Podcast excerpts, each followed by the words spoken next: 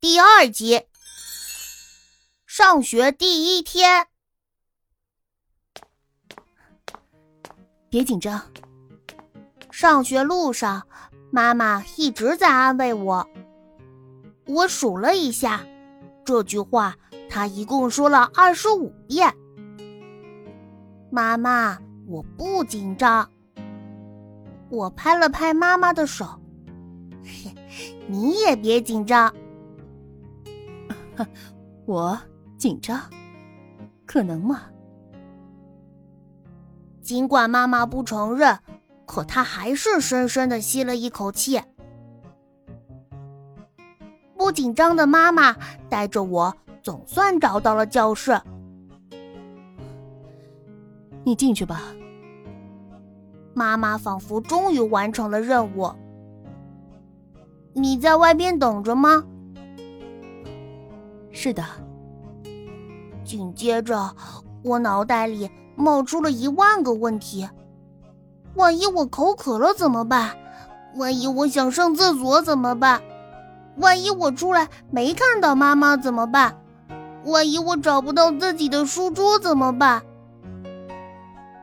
没有万一。进去。眼看同学们一个接一个的进了教室，妈妈终于忍不住尖叫起来。看到终于恢复正常的妈妈，我也终于松了口气。我还是不太习惯紧张妈妈，更习惯尖叫妈妈。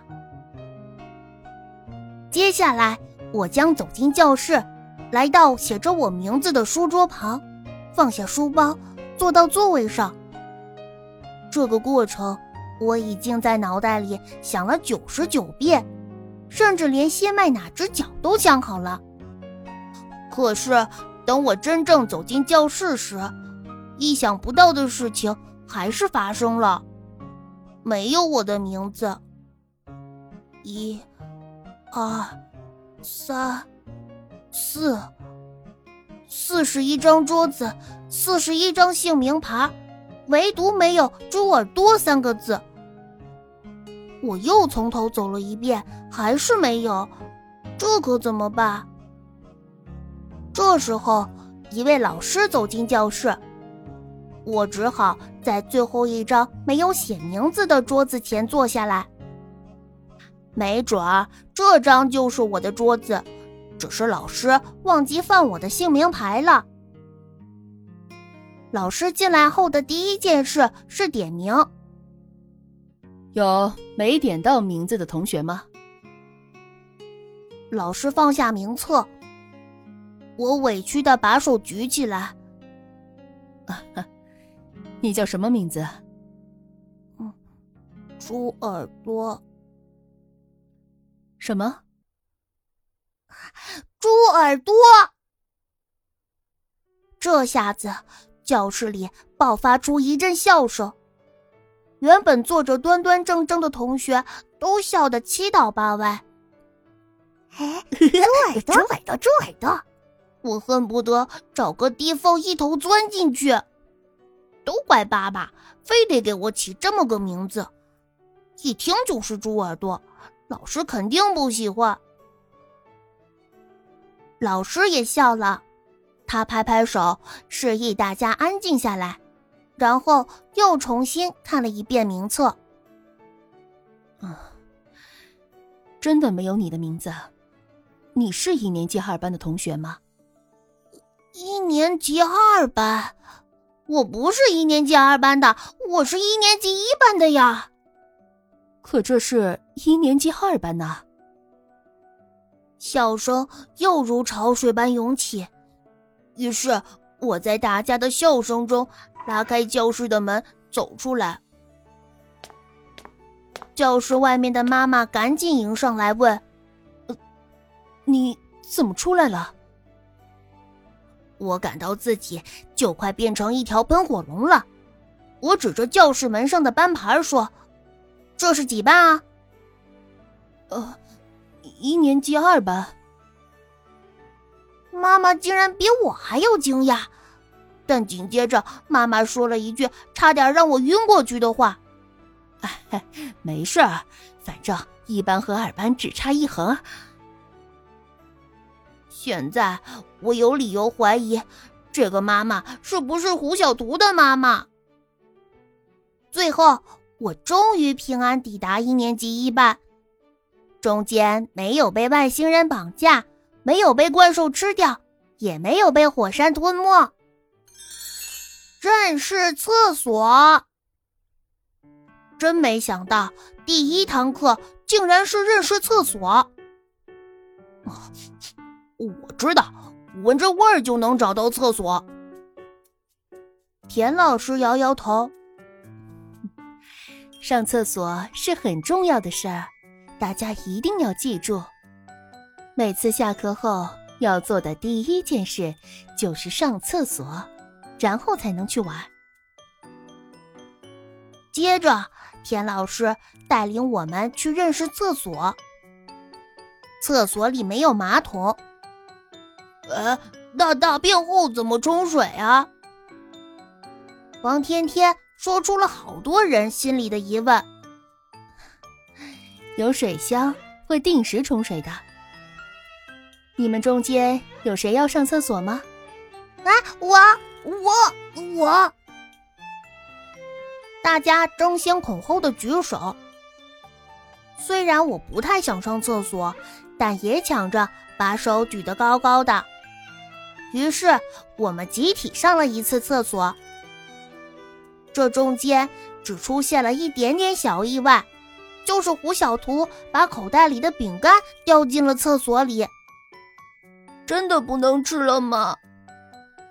胡小图眼巴巴的看着厕所里的饼干袋，巴望着从里面捞出来后饼干不会牺牲掉。不能。田老师一边卖力的打捞饼干，一边用力的回答问题，因为他怕饼干袋把厕所的下水道堵住。饼干袋终于被捞上来了，田老师的脸变成了红彤彤的大苹果。他擦了擦苹果上的汗，叮嘱大家：以后上厕所时小心点，不要把东西掉进厕所里。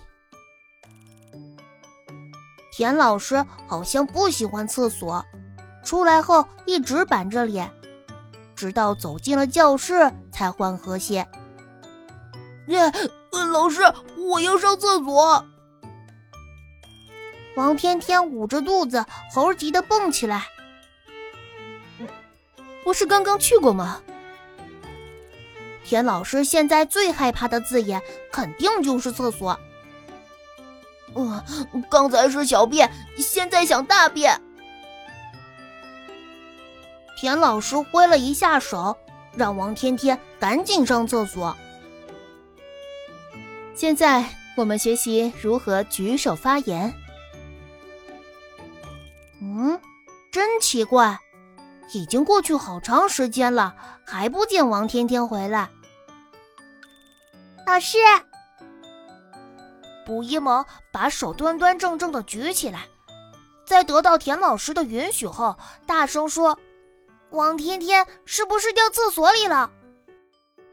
大家笑过之后，田老师派金刚去厕所看一下。过了一会儿，金刚气喘吁吁的跑回来：“老师，我天天他他不会擦屁股。”大家的笑声快把房顶掀开了。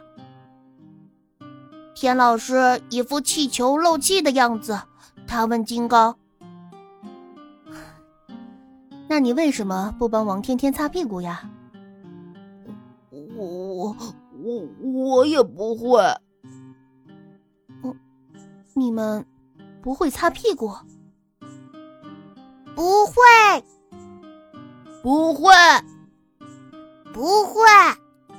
大多数人回答，中间夹杂着几声“会”，被淹没了。最重要的是，这几声“会”都是女生发出来的。这时候，他们的“会”一点儿也帮不上王天天的忙。田老师只好请高年级的学生帮助王天天解决擦屁股的问题。好吧，接下来我们学习怎样擦屁股。数不清的姓名贴。第一天放学后，我们冲出教室，但很快又被田老师叫了回来。看看地上都是什么？真奇怪，地上竟然有好多根铅笔。我们纷纷打开自己的文具盒，好像是自己丢的，又好像不是。大家的笔都长得一个样。田老师叹口气，把铅笔收拢到讲台上，告诉我们：回去后把每样学习用品都写上自己的名字。晚上，妈妈在我每件学习用品上都贴上了姓名贴。一个文具盒，一个猪耳朵。两块橡皮，两个猪耳朵，很多根铅笔，很多个猪耳朵。可是第二天，我的铅笔、橡皮、文具盒都在，书包却不见了。瞧，你的书包！妈妈看到一个男生背在身上的奥特曼书包，大声叫道：“我想拦住妈妈。”可来不及了，妈妈已经兴冲冲的走到了男孩身边。这位同学，你背错书包了。这个书包是我儿子猪耳朵的。和我预想的一样，那个男生白了妈妈一眼，不紧不慢的说：“你凭什么这么说？这书包是我给他买的，上面有个奥特曼，我记得很清楚。”我妈妈，别捣乱了，这不是我的书包。不可能！你看这个，我用手指指着前面三个男生，他们身上都背着一模一样的奥特曼。妈妈顿时像泄了气的皮球一样。怎么会这样？妈妈不知道。